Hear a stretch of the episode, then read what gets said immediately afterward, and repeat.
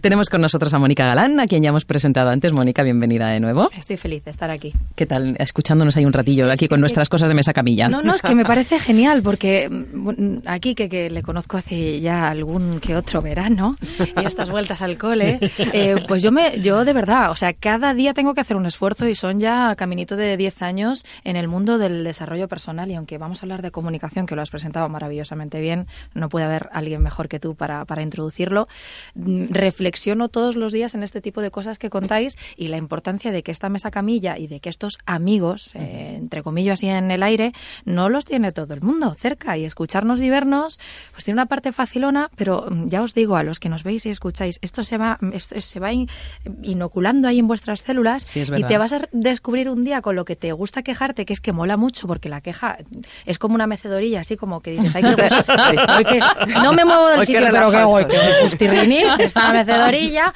¿eh? pues... Eh, pero no te mueves del sitio, lo acabas no te mueves del sitio, pero notas como la velocidad en el vientecillo así en el pelo, pero estás en el mismo lugar. Pero sí tiene cosas buenas porque, porque bueno, pues porque es un recurso de salir rápidamente de lo como te sientes mal. Mira, esta misma mañana eh, tenía todo preparado, no me quedaba batería, es muy curioso, tú que también introducías la alimentación, que oye, salimos sin desayunar y no hay problema, pero Cookie, como tengas un 12% de batería, no te mueves de casa hasta que eso tenga un 20.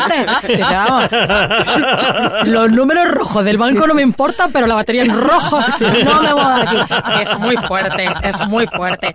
Total, que estaba yo ahí, ¿sabes? De no se carga, no se carga, no se carga. Hola, no lo has enchufado, Mónica Galambravo. Eh, y he pegado un bote y un cabreo de, eh, perdona, he quedado con, con Vicky, con Rosa, con Kika, con mis amigos de Mindalia, con todo el mundo en gente brillante. Eh, y llevo aquí 10 minutos mirando el móvil que no estaba encendido Bien, la reentrada, como veis, fenomenal, una tía lista. Dicho lo cual, me pillaba a mí misma eh, eh, jurando en arameo. ¿Criticándote?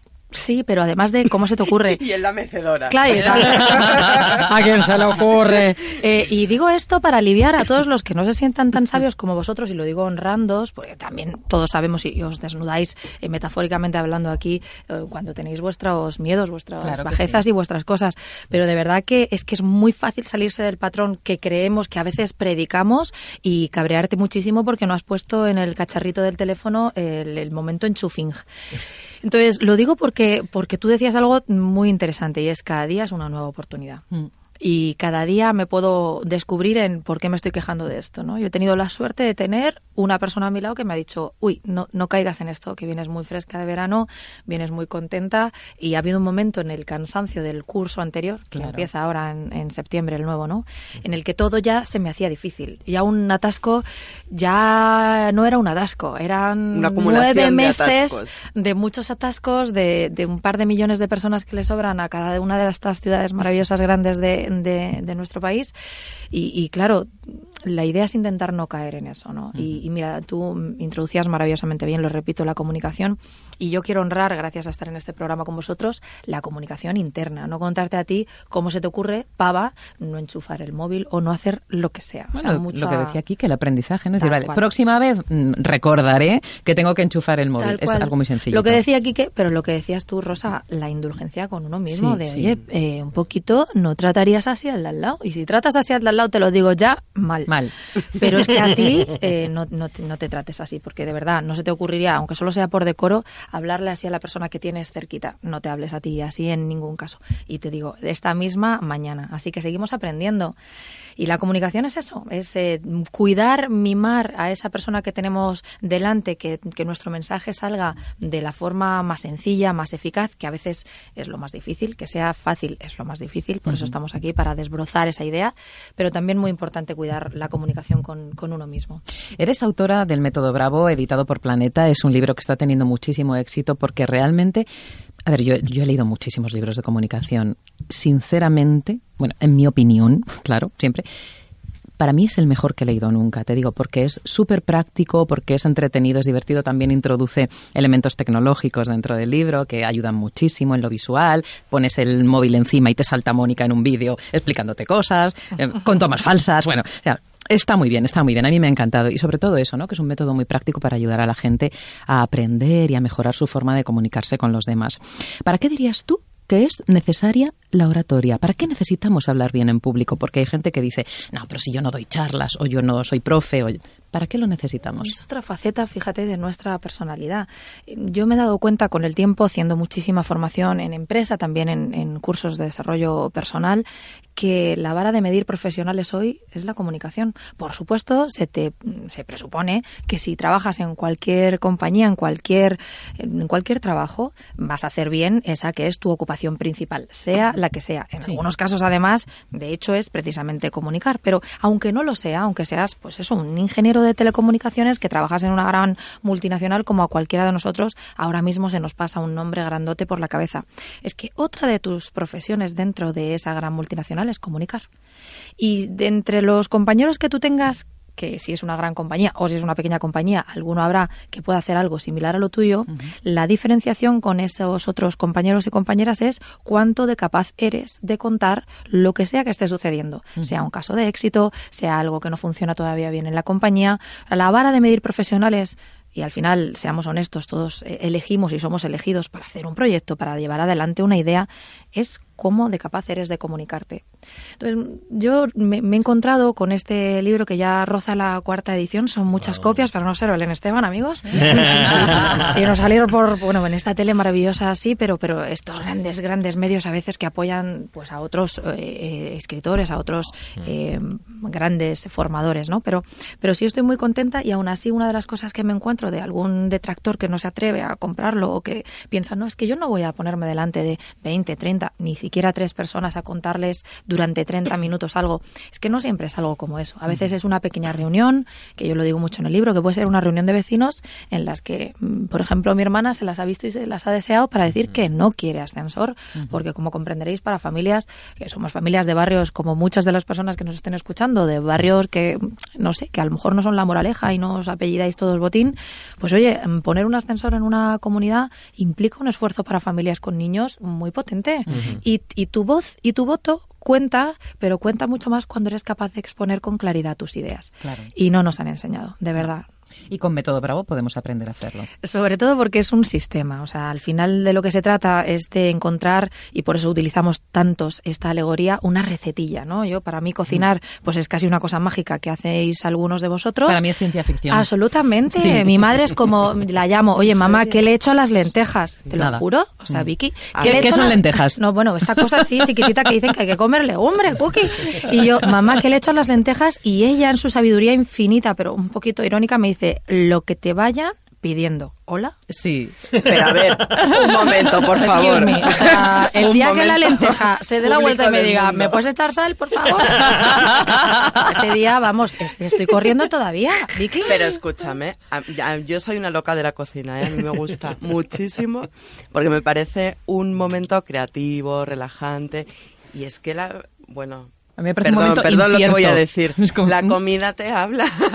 Claro, tu claro. Madre tiene toda la razón. Bueno, pues queridos eh, oyentes de este programa, hay una loca se ha colado en el estudio. Eh? Porque dice cosas. No, si yo tengo una idea romántica de mí misma de que va a pasar, pero no me hablan nada, Rosa. O sea, mi madre llega, hace así las lentejas y dice, están sosas. Hola, ¿desde cuándo huele la sal? Por favor. pero huele distinto cuando ajá, está ajá, soso. asiente mucho. Mm, mm, mm. O sea, si ya no me como un bicho porque me mira con ojitos, si me habla la comida, no, dejo de comer. Que te hable las lentejas. Macrobiótico todo. Entonces, yo por, por bajarlo a tierra, que además hay que pasarlo bien y hay que reírse, que todos sabemos lo bueno que es, pero es que ¿sabes qué pasa? Que cuando, cuando llamo a mi madre o, abro el, el, teléfono móvil y busco una recetilla para intentar comer algo que no sea lo de siempre, pues lo que necesito son pasos. Y a poder ser con medidas, o sea, yo cuando veo una pizquita, una miajita, una pesa, no, o sea, cuéntame 250 gramos de lo que sea y ya, y ya me busco yo una báscula y lo pongo en la comida. Con esto lo mismo. Para mí, Bravo, además de tener el, honor de que sea mi apellido y una, una, una exclamación de, de, ánimo, de celebración, ¿no? Bravo, muy internacional. Reconocimiento también. Así es, gracias. Pues, pues son cinco pasos, Rosa, y desde la bienvenida a la ovación, que sería esa O, lo que enseño es a partir en cinco pedacitos cualquier discurso. Desde este de, oye, por favor, favor no me pongáis el ascensor que este año eh, a ver quién paga los niños los, libros del, de los niños del cole a oye mm, necesito presentar un nuevo proyecto o estoy emprendiendo o nuestro departamento tiene X problemática o X historia de éxito que cada vez hay más. Mónica, ¿qué hay detrás del miedo a hablar en público? Que estoy segura de que muchas personas que nos escuchan y ven se están sintiendo reflejadas en esto. Pues ¿Qué hay detrás de eso? La suerte de, de vuestros oyentes de este programa maravilloso que tenéis es que uno puede decir anclaje sin que suene a que estemos hablando de un programa de barcos. Todos tenemos un anclaje y, por si acaso a alguien le suena un poco extraño, es una, una vivencia que hemos tenido que se ha quedado muy grabada a fuego en nuestro cerebro. Todos tenemos un recuerdo negativo y digo todos, obviamente estamos generalizando, que ya sabéis que eso siempre es un error, pero muchos de nosotros, muchos de nosotros tenemos una sensación en, que viene a veces del, del cole, que los profes pues lo hacían lo mejor que sabían y podían, pero que a la hora de sacarnos la primera vez a hablar en público, que es delante de los compis en el cole, que es la primera vez que yo creo que te ves delante de una audiencia, pues suelen ser anclajes muy negativos eh, cuando somos pequeños, adolescentes, aunque sabéis que no es mi tema principal pues somos muy porosos, somos muy eh, impresionables y cuando alguien nos dice eh, algo que no nos hemos explicado bien y es normal cuando a veces tienes una corta edad o se ríen de ti porque dices algo que no está bien, que también es normal porque por suerte no, no sabemos nada ahora, imagínate cuando, cuando llegas al mundo que, que, te estás formando, ¿no? Yo, por ejemplo, tuve una sensación y una vivencia terrible en una clase de matemáticas que recordaré toda mi vida. O sea, a mí una tía, teniendo hoy tres carreras, me dijo que no iba a llegar a nada en mi vida porque fui incapaz de explicar las derivadas. Donde estés, querida, no he usado una derivada jamás, ¿sabes? Y no, el dinero es un termómetro, pero a lo mejor no me va mal, ¿sabes? Entonces, llegaste, llegaste. Con, todo con toda la honra, ojalá yo supiera de esas eh, carreras de ciencias todo lo que la gente que entiende bien las matemáticas sabe, pero en mi vida, en las elecciones que yo he hecho, no lo he necesitado y sin embargo, si yo no hubiera utilizado esa información terrible de revulsivo y decir, venga, claro que puedo, me había hundido en la miseria y no sabríamos hoy emocional y profesionalmente dónde podría estar. Como yo, Rosa, los hay que tienen historias igual de, terribles de que alguien sale, se pone a hablar y se ríen de ti, que, puede pasar, o simplemente que no son agradables. Y entonces tú creces como pensando, muchos de nosotros hasta que hemos sido mayores y hemos dicho, uy, la verdura, hoy que hablamos de comida, qué rica es, pues tenemos un recuerdo muy infantil de que no era lo más sabroso, porque, porque no, porque otras cosas habían más ricas. Como tú dejes esa idea en la cabeza, muchos de nosotros tenemos verdadero pánico y en algunos casos en clientes de empresa, Rosa, es de verdad pasar un mal rato cuando una multinacional muy cerquita a estos estudios eh, me contrata una directiva y me dice, mira, es que de verdad, con lo bien que me va, haría lo que sea para que en la convención de final de año de diciembre pudiera contar otra persona nuestro caso de éxito. Es que yo, diría que es que es el 99% de la población. Todos hemos pasado por esa por ese proceso. Incluso hoy en día también sigue sucediendo en los colegios. Claro que sigue. Entonces, seguimos impregnando esas anclas que, como bien decía Mónica, o esas, eh, esa parte de, de, de experiencias que les estamos metiendo a esas esponjitas que se llaman niños, que están entendiendo que cuando se exponen a hablar en público y lo hacen mal, muerte, muerte, susto, muerte, como decía aquel, ¿no? Ah. Y desde ahí dicen, a partir de ahí, su subconsciente dice, no me quiero, exponer. Y cuando hay que exponerse es peligro de muerte. ¿Y qué hace el cuerpo? Pues lógicamente decir, huida, quiero huir de aquí, o bloqueo absoluto. parálisis. Esa parálisis, o evidentemente pelea, y no te vas a pelear con la audiencia, evidentemente, ¿no? Entonces, desde ahí es fundamental ayudar, primero desde la base, a que realmente no pasa nada por tener esa exposición, que somos seres humanos, que todos tenemos derecho a fastidiarla o a hacerlo bien o correctamente, ¿no? Y desde ahí lo que propone Mónica y que proponemos en general todas las personas en el mundo del desarrollo personal es eh, primero a, ser absolutamente em, eh, compasivo contigo mismo y llevar esa compasión al resto de la gente. Y al final lo que pretendemos como seres humanos es conectar. Desde el amor y no desde el miedo. Eso es. Y desde ahí nos va a salir sola la comunicación. Pero es verdad que la parte emocional, esto fíjate, es como nosotros tenemos una parte emocional y una parte cognitiva, ¿no? La parte cognitiva ya de por sí eh, genera un esfuerzo, ¿vale? Hay que memorizar, queremos decir unas ciertas cosas, etcétera. Si a eso le añades todo la tormenta perfecta que significa y si lo hago mal, y si la fastidio, y si la cago, ¿no? Como se dice eh, popularmente, la suma de esas dos cosas genera una tormenta perfecta que empieza a ver lo que llama, lo que dice Paul Ekman, esas fugas continuas, ¿no? Y esas fugas son los, eh, me tiembla la voz, me lo estoy pasando mal, etcétera, etcétera. Y todo eso hace que la experiencia en sí sea tan horrorosa que no, la quiera repetir, Claro. ¿vale?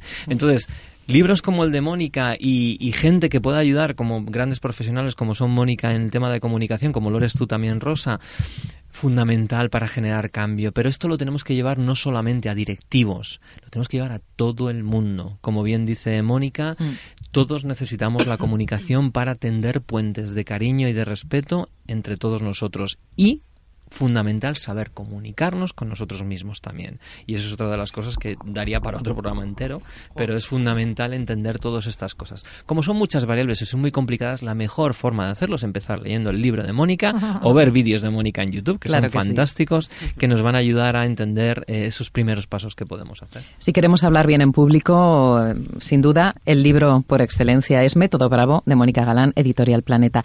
Mónica, en este momento vamos a dar paso a la siguiente fase de la entrevista contigo, que es nuestra sección de Modelando la Excelencia. Te consideramos una profesional excelente, con esto no estoy descubriendo nada, ni a nosotros ni a los oyentes. Mm, Y lo que queremos es eh, que a través de unas preguntas poderosas que te va a realizar Quique, los demás escuchen y puedan ver qué haces tú para alcanzar la excelencia. Así que, Quique, toda tuya. Genial. Bueno, Mónica, eh, bienvenida a esta sección tan maravillosa que tú seguramente ya conoces, que se llama el modelado. El modelado, como bien sabes, viene del mundo de la PNL, que tanto nos encanta, ¿vale? Vamos allá. Primero de todo, Mónica, me gustaría modelar tu capacidad de comunicación y conexión con las personas. Entonces, desde ahí, ¿cuál sería eh, tu, tu, digámoslo así, los valores fundamentales que están detrás de cada charla que das, cada libro que haces, cada cosa que haces, ¿cuál es el, el- la base a nivel valor? ¿Qué valores quieres transmitir? ¿Qué valores tienes presentes cuando haces todo esto? Fíjate, bueno, súper honrada de Sí. que me consideréis excelente, como antes decíamos en, la, en el apartado anterior, excelente con mucho cariñito cuando, te- cuando lo hacemos mal, bueno, para, para poder dar pasos adelante y hoy contar, ¿por qué no?, esas cosas que sí son excelentes. Eh, La pregunta que me haces es súper buena, la respuesta van a pensar que, que, que sufro de hipnosis, ¿no?, esta cuestión de obviar lo obvio y algo, a lo mejor a alguno de ellos les sucede. Es que la respuesta que te voy a dar es una palabra que hemos trillado desde el inicio de los tiempos en el desarrollo personal y es, sin embargo, la que me, la que, en la que me baso para conseguir lo que consigo. Y es la empatía. Empatía. Esto de empatía es muy fácil de decir, es casi te sale de corrido, como uno dice, círculo de confort, que lo tenemos clarísimo, pero a ver dónde empieza y acaba ese círculo que nadie lo ve. Son como las fronteras de, de las ciudades o de los países. Se supone que están ahí, que son líneas de mapa, pero no se ven claras. En el caso de la empatía, hablo de que de verdad te obsesiones, y voy a subrayar esta palabra, que es un poco fuerte, te obsesiones por saber cómo está el de enfrente. O sea, de verdad, esta idea de qué necesita, cómo se lo puedo poner más fácil al de enfrente. Fíjate que ahí podríamos encontrar incluso un truco de los que mm, Rosa conoce muy bien también, de cómo poder bajar el nivel de miedo escénico, preocupándote más por el de enfrente que por ti mismo, ¿no? Cuando alguien me dice, oye, ¿qué hago con las manos? Bueno, pues eh, si estás pensando en tus manos, seguramente no estás pensando en tu audiencia. Eso. Así que cuando hablo de empatía, fíjate, una palabra que, que casi cualquiera de nosotros podría decir sin, sin ni siquiera dedicarse al desarrollo personal, hablo de verdad de obsesionarse con cómo está el de enfrente, cómo lo va a entender, cómo se lo puedo poner más fácil.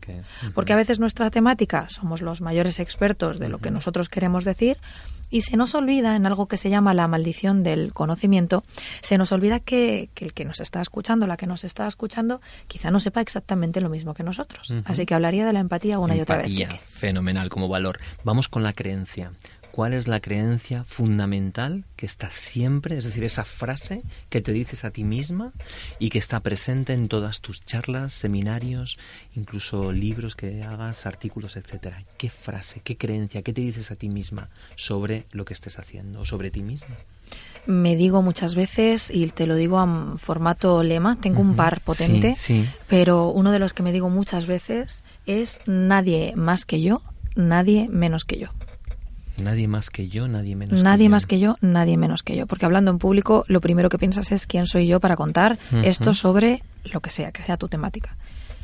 Incluso cuando tienes a personas que son absolutamente, seguro que has coincidido en escenario con gente absolutamente reconocida y que, y que ha conseguido cosas, miles de cosas en la vida, ¿cómo haces para no sentirte pequeñita ahí? Repetirme el lema hasta que me lo crea, porque nadie es más que yo. Ahora, y también pasa, y se peca mucho de soberbia de encima de un escenario que, fíjate, ¿no? la, la, lógica también lo pone unos palmos por encima de donde se supone que está sentada la audiencia, eh, como regla general, nadie más que yo pero nadie menos que yo, que también hay mucha prepotencia sobre las tablas, ¿no?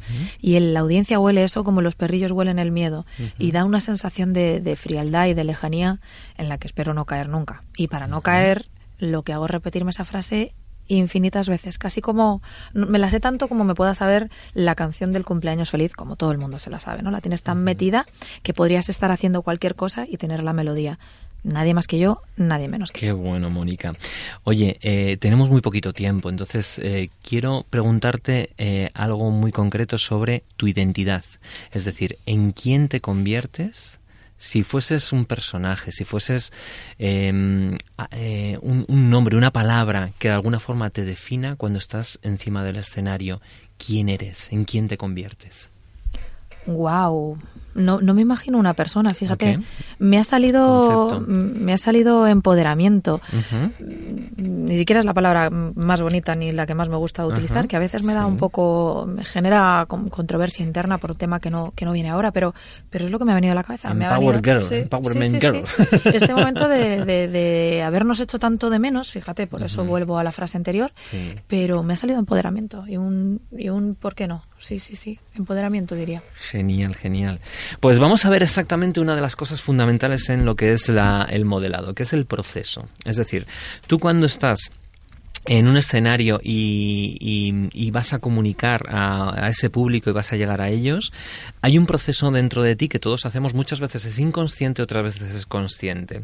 Independientemente de todo eso, me gustaría que nos contases o de alguna forma trasladases a la audiencia cuáles son ¿Cuál es la rutina, los pasos? ¿Cuál es el paso uno, paso dos, paso tres, paso cuatro? Desde que antes de subir a ese escenario y prepararte y ponerte en marcha hasta que luego finalmente haces tu charla y terminas.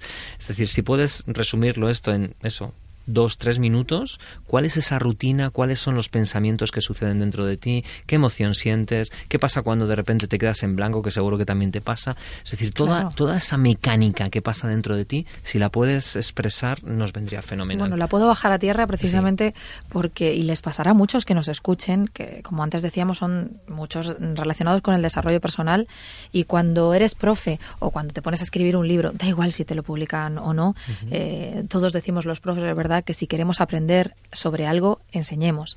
Y yo he aprendido un montón con el proceso de escribir este libro. O sea, que lo voy a bajar a tierra lo mejor que pueda y en el menos tiempo posible. Mira, eh, para mí la primera clave es que una charla comienza cuando te la encargan. No cuando, ay, en, a las nueve y cuarto tengo que salir a hablar. No, no. Una charla comienza cuando te la encargan. Y ahí lo que cuento en el método Bravo es exactamente lo que yo hago. Paso mi propio método una y otra vez. ¿Qué significa eso? Que analizo cuál es la bienvenida del cuál es la bienvenida de mi discurso, analizo cómo reconocer a la audiencia su asistencia y su atención, lo cual suele provocar que ellos, ya que están allí, atiendan.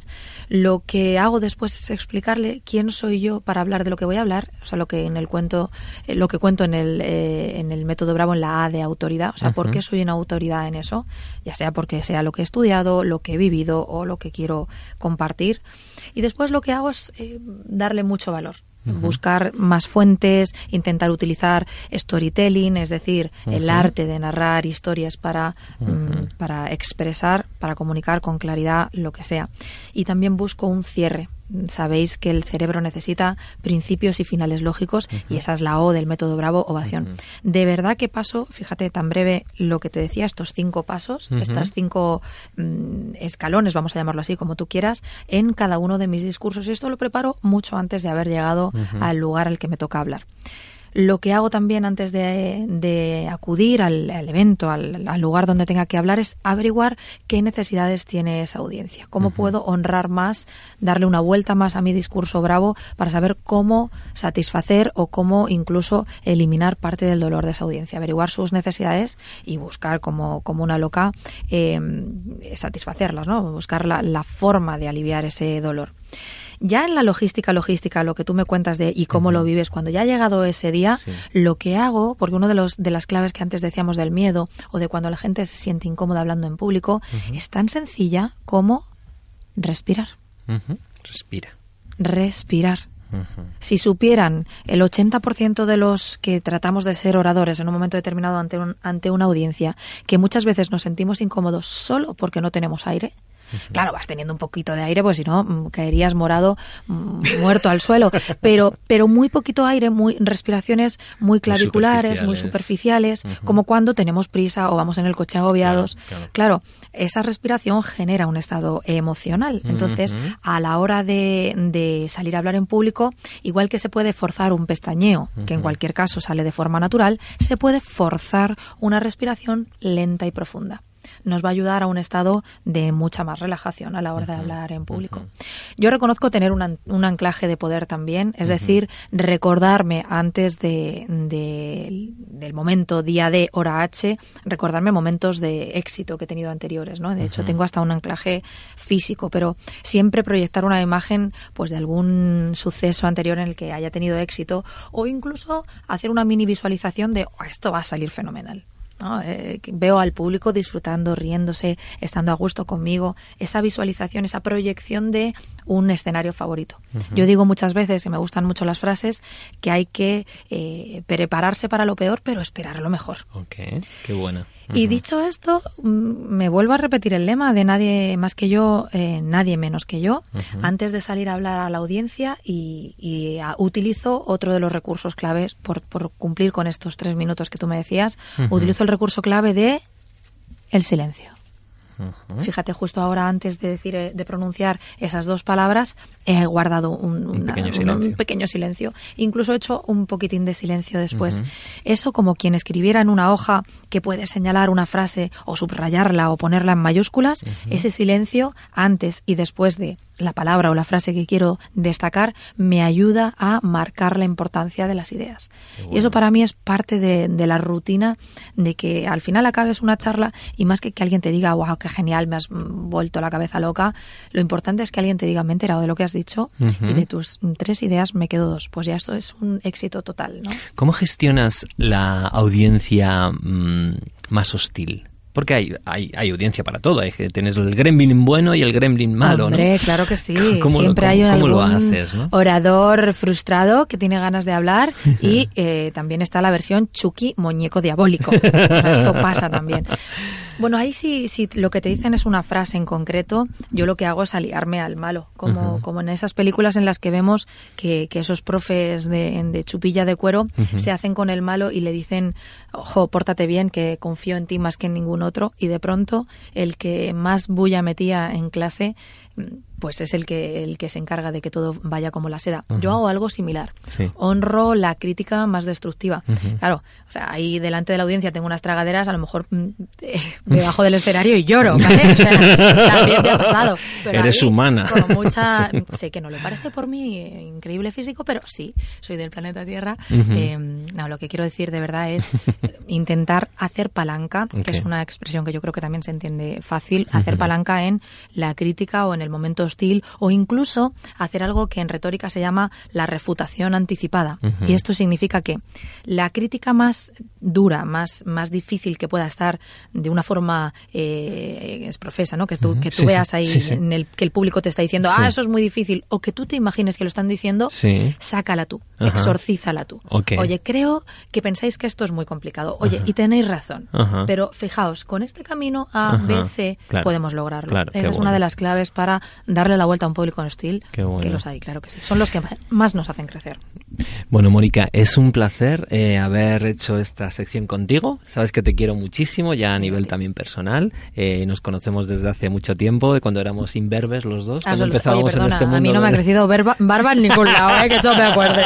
Pero sí, hace muchos años, eh, primeras Sí. ediciones de, un- de una escuela maravillosa Sí, que hoy que sigo honrando. empezábamos, justo. Y vamos, primera alumna de la primera edición, Sí, Mónica sí, Galán sí, Bravo, sí, sí. lo Y la verdad es que tenemos un orgullo enorme todas las personas que formamos Darte de haberte tenido en esa primera edición. Espero que te vaya genial. Te, esta es tu casa, lo sabes. Y bueno, no quieres, no sé si quieres añadir algo, Rosa, sobre. Nada, simplemente gracias, Quique, por modelar la excelencia de Mónica Galán. Ella decía que hay que seguir el camino ABC, yo diría que hay que seguir el camino BRAVO, que es el método bravo del libro de Mónica, publicado por Planeta. Muchísimas gracias, Mónica Galán, por acompañarnos hoy y a seguir formando a gente y mejorando la vida de las personas.